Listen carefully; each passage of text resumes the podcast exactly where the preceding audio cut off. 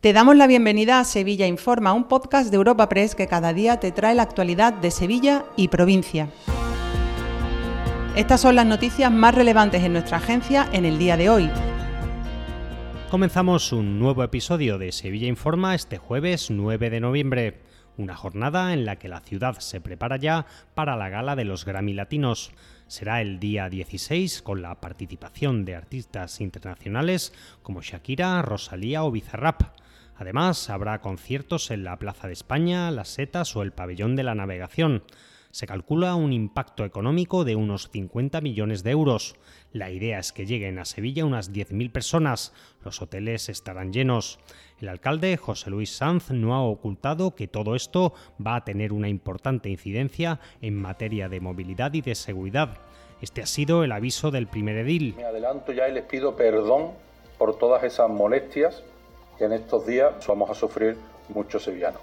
Les pido comprensión, les pido paciencia, pero también les pido altura de miras porque, insisto, durante toda una semana vamos a ser referente mundial de la música y los ojos de millones de personas van a estar puestos en la ciudad de Sevilla. También en el plano municipal, el ayuntamiento ha abierto un plazo de consultas para una futura regulación de las viviendas de uso turístico. La idea es definir medidas para limitar los pisos turísticos cuya acelerada proliferación ha despertado todo un debate en Sevilla. Las pretensiones del gobierno local pasan así por tener un borrador de la futura ordenanza antes de que entre en vigor el decreto previsto por la Junta de Andalucía. Juan de la Rosa es el concejal de urbanismo. Hasta el próximo día 4 de diciembre, a través del portal de la Gerencia de Urbanismo, se podrán hacer aportaciones y se escuchará a todas las partes antes de redactar la normativa. Con este proceso nos anticipamos de una forma clara, con el único objetivo de ganar tiempo para que en el momento en el que el decreto de la Junta de Andalucía entre en vigor, el ayuntamiento puede implementar las medidas oportunas para la limitación, en su caso, de las viviendas con fines turísticos. Con esta regulación se pretende establecer limitaciones proporcionadas a este fenómeno, tal y como se permitirá a los ayuntamientos en el nuevo decreto. Ya en el ámbito de la provincia, la Junta de Gobierno de la Diputación ha aprobado los nuevos presupuestos para 2024.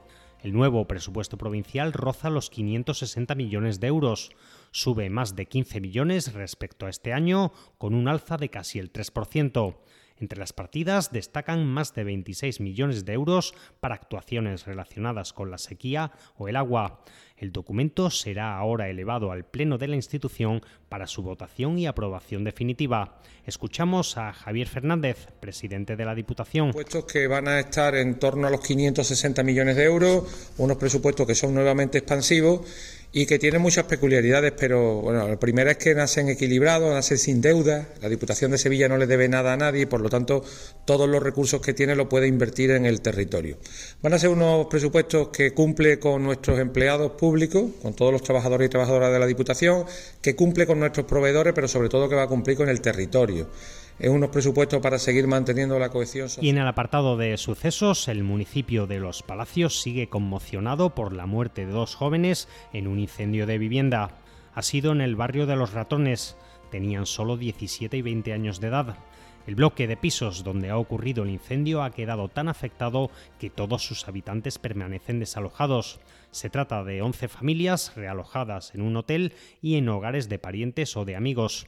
Juan Manuel Valle es el alcalde de Los Palacios. De la normalidad en el suministro porque no se puede habitar en estos momentos el bloque. Ayer eh, pusimos al personal de la Delegación de Bienestar Social con trabajadoras sociales para el realojo de la familia. La Guardia Civil pues, permitió que se accediese de manera escalonada para retirar ropa, en fin, los elementos más básicos de, la vida. Y hay dos familias que la hemos alojado en uno de los hoteles de, nuestro pueblo, en el hotel de Manolo Mayo y otras pues se han conseguido realojar con, con familiares porque tenían la facilidad. Dos apuntes antes del cierre. La Feria del Libro Antiguo ha fijado su comienzo para el día 17 de este mes y en Alcalá de Guadaira ha sido detenido un varón por robar en peluquerías.